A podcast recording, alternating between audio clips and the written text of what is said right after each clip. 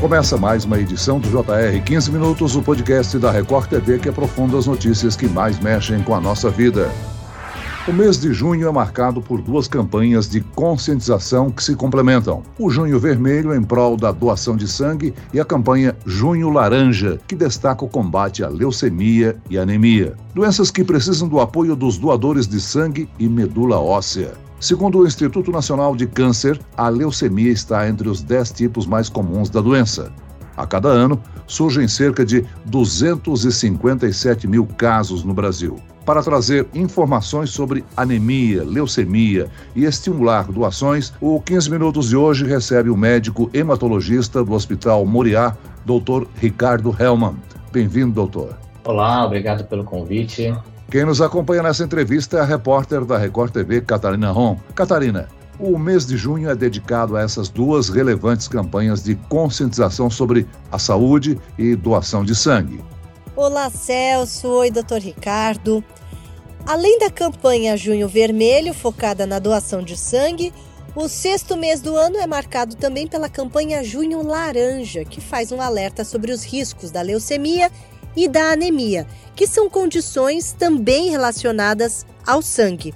A campanha busca incentivar que o diagnóstico dessas doenças seja feito de forma precoce. Então, doutor Ricardo, algo que gera muita dúvida nas pessoas é de que a anemia pode virar leucemia. Mas esses dois problemas de saúde a gente sabe são bem diferentes apesar de existir a possibilidade de aparecerem em conjunto em alguns casos, não é mesmo? Exatamente. Na verdade, a anemia é o principal sintoma né, de várias doenças, dentre elas as leucemias agudas. Então, não é incomum o paciente abrir um quadro de uma leucemia com um quadro de anemia. Né? Ele vai sentir fadiga, cansaço aos esforços, vai procurar o serviço médico e quando ele faz o exame de hemograma, é identificada uma anemia e várias vezes né, acaba sofrendo o diagnóstico de uma leucemia.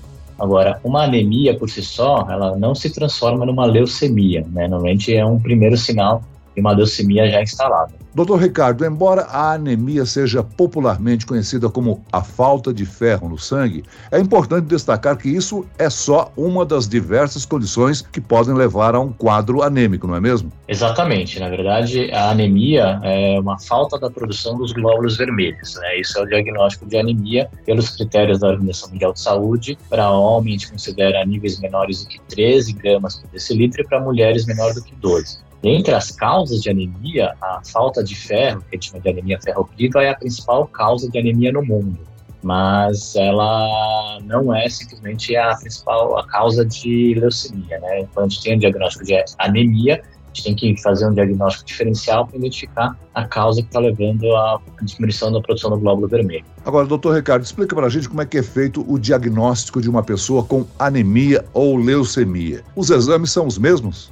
O diagnóstico de anemia é feito pelo hemograma. A gente faz um exame simples, um exame de sangue, a gente faz no método automatizado e aí a gente, quando você tem níveis de hemoglobina menores do que esses da Organização Mundial de Saúde, a gente faz o diagnóstico de anemia. E com o diagnóstico de anemia, a gente faz o diagnóstico diferencial para ver a causa dessa anemia. Ela pode ser falta de ferro, falta de outras vitaminas, um câncer e assim por diante. Já as leucemias, a gente faz, o diagnóstico é feito primeiramente por um hemograma, né, você vai ver ali a presença de células leucêmicas, que a gente denomina plastos, nesse hemograma, e com a suspeita de uma leucemia, a gente parte com o exame da medula óssea, é uma punção dessa medula óssea por uma agulha, esse exame chamado mielograma, e a gente consegue, através do mielograma, identificar se há leucemia ou não e o subtipo dessa leucemia. Doutor, a leucemia ela é um câncer e, portanto, a detecção na fase inicial é fundamental para que o quadro não se agrave, para que haja uma chance maior, melhor de tratamento, de recuperação, não é isso? Exatamente. As leucemias, elas dão muito poucos sinais e sintomas, né? A grosso modo, a gente divide as leucemias em leucemias agudas e as leucemias crônicas. As leucemias agudas são mais graves, né? Exigem tratamentos rápidos. E o diagnóstico normalmente é feito quando o paciente apresenta algum sintoma, seja ele de sangramento, de infecção ou de uma fadiga decorrente de um quadro de anemia importante. Já as leucemias crônicas são doenças insidiosas que vão aparecendo né, ao longo dos anos. Muitas vezes a gente faz o diagnóstico com um achado do exame e muitas vezes o paciente nem precisa de um tratamento logo ao diagnóstico. Então, o primeiro grande diferencial que a gente tem que fazer é se a gente está dando de, de frente a uma leucemia aguda ou uma leucemia crônica. Doutor, uma pesquisa realizada pela Universidade Federal de São Carlos mostrou que uma em cada três crianças brasileiras sofrem de anemia no Brasil. É essa parcela do público que sofre mais com a anemia? Ah, na verdade, a principal indivíduos que têm anemia são crianças nessa faixa etária, né? Porque a principal causa de anemia nessa idade é anemia ferro-viva, anemia por falta de ferro, por uma baixa ingesta de carne vermelha. Crianças até 3 anos, eles, a alimentação é basicamente leite, né? Leite materno. Nessa transição da dieta do leite para alimentação sólida, eles vão tendo uma baixa ingesta de ferro e acabam evoluindo com anemia. Mulheres também na idade menstrual, que têm ciclos menstruais mais alongados, também acabam perdendo ferro acabam fazendo anemia. Os pacientes mais idosos, né, por diversas causas, também são o principal grupo acometido por anemia. Agora, como é que funciona o tratamento da anemia? Depende muito da gravidade de cada caso? Depende da gravidade, mas principalmente da causa que está levando essa anemia. Né? Se for uma anemia por falta de ferro, tratamento de reposição de ferro. Se for uma anemia que a gente chama de anemia de doença crônica, que é muito comum nos idosos, o tratamento vai ser tratar a doença de base que está levando esse quadro de anemia. Por causa da, dos cânceres, né, das neoplasias, a maioria deles cursam com anemia também. Então, o tratamento vai ser tratamento do tumor de base. Então, o tratamento da anemia vai depender muito da causa que está levando essa anemia. Na verdade, a anemia é um sintoma, é um sinal de normalmente uma doença secundária. Doutor, na anemia e na leucemia, os pacientes precisam da doação para que eles tenham mais chances de se recuperar. E ser doador de medula óssea pode salvar vidas, até de quem você não conhece, mesmo de alguém que esteja próximo de você. Como é que funciona esse procedimento e onde é que a pessoa deve se inscrever para ser uma doadora voluntária?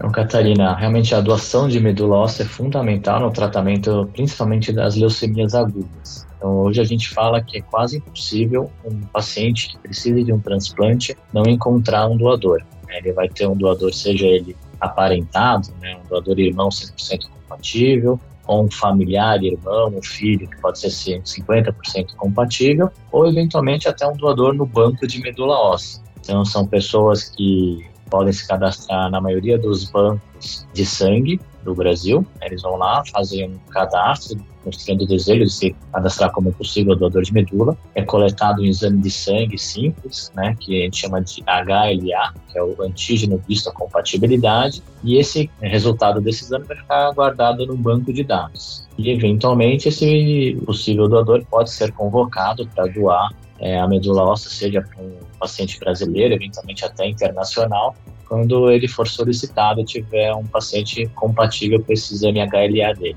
Doutor, logo no início da pandemia, o número de doações de sangue caiu. Agora, com a volta da circulação das pessoas, mais acidentes de trânsito e cirurgias sendo realizadas, e aí a necessidade voltou a crescer. Porém, o estoque ainda é baixo, né? Nesta época do ano, muitas pessoas entrando de férias, o inverno chegando. É um período do ano de maior crise para a doação, não? Exatamente, né? A gente sabe que a doação de sangue é extremamente importante. Todos os hospitais, sejam eles públicos ou privados, têm déficit do, da necessidade de sangue para tratamento de diversas comorbidades. E realmente no inverno, nos grandes feriados e períodos de férias, a doação cai. Né? As pessoas viajam, acabam saindo menos de casa e os estoques de sangue acabam diminuindo. Então é fundamental as campanhas para manter os estoques mínimos de sangue disponível para os pacientes. Doutor Ricardo, em 14 de junho é comemorado o Dia Mundial do Doador de Sangue. Por isso, o mês foi destacado para incentivar a população sobre a importância de ser um doador. Vamos relembrar o nosso ouvinte quais são os requisitos para fazer a doação. E uma bolsa de sangue pode beneficiar até quantas vidas, hein, doutor? A bolsa de sangue, ela, quando a gente é doada, ela acaba sendo fracionada, né? Então a gente divide essa bolsa de sangue nas hemácias, que são os glóbulos vermelhos, que é transfundido para os pacientes que têm anemia sintomática, as plaquetas, né, que são transfundidas para indivíduos que têm algum sangramento importante ou diminuição dos níveis de plaqueta, então a gente é usada basicamente os pacientes com leucemias agudas, nos transplantes de medula óssea, e o plasma fresco, né? O plasma é o componente do sangue estão os fatores de coagulação. É utilizado é, para pacientes que têm déficit desses fatores e apresentam sangramento. Uma bolsa de sangue é utilizada para salvar vários pacientes. Né? Os critérios para doação, então tem que ser paciente saudável, né? não pode estar apresentando nenhum sintoma de nenhuma infecção, tem que ter um peso mínimo de 50 quilos basicamente agora foi estendido a doação até 65 anos. No caso de um paciente que já teve a Covid, quantos dias após a doença ele pode se tornar um doador? Então, o paciente tem que estar assintomático, né? Não tá, pode mais estar apresentando nenhum sintoma da Covid e pelo menos três semanas depois da, da cometimento. Doutor, eu tenho um amigo que me informou que a mãe dele costumava colocar pregos quando cozinhava o arroz ou o feijão para forçar a incidência de ferro no sangue.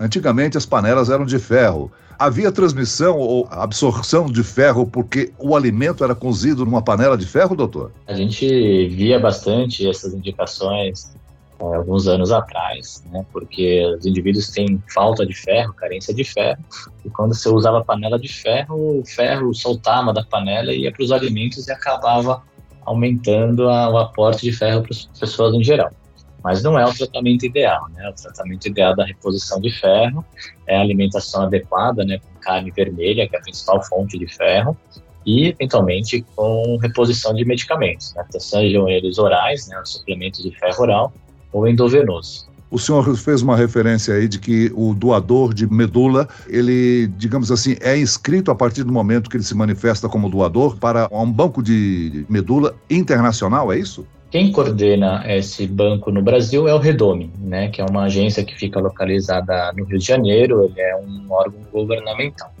Todo mundo que se cadastra como possível doador de medula e faz a coleta do, do exame de sangue, do HLA, isso fica nesse banco de dados do Redome. E esse banco de dados é disponibilizado para todos os bancos de sangue do mundo inteiro, né, todos os bancos de medula óssea do mundo inteiro.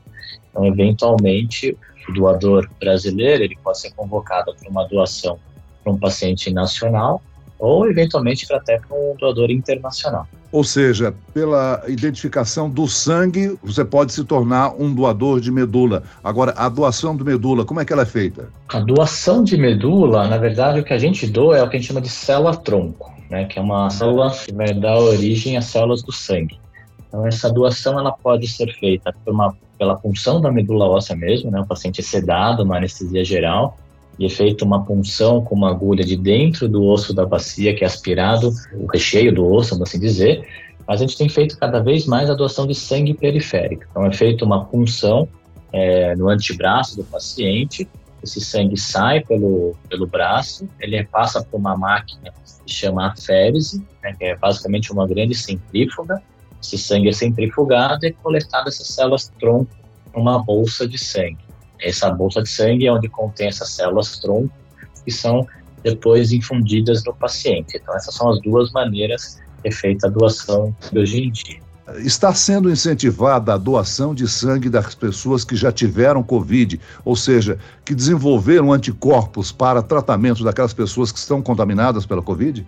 É o plasma, né? Por que que acontece? O plasma é onde ficam os nossos anticorpos. Então, um paciente foi acometido pela Covid, ele produz anticorpos contra o vírus da Covid, esses anticorpos ficam ali no plasma desse paciente.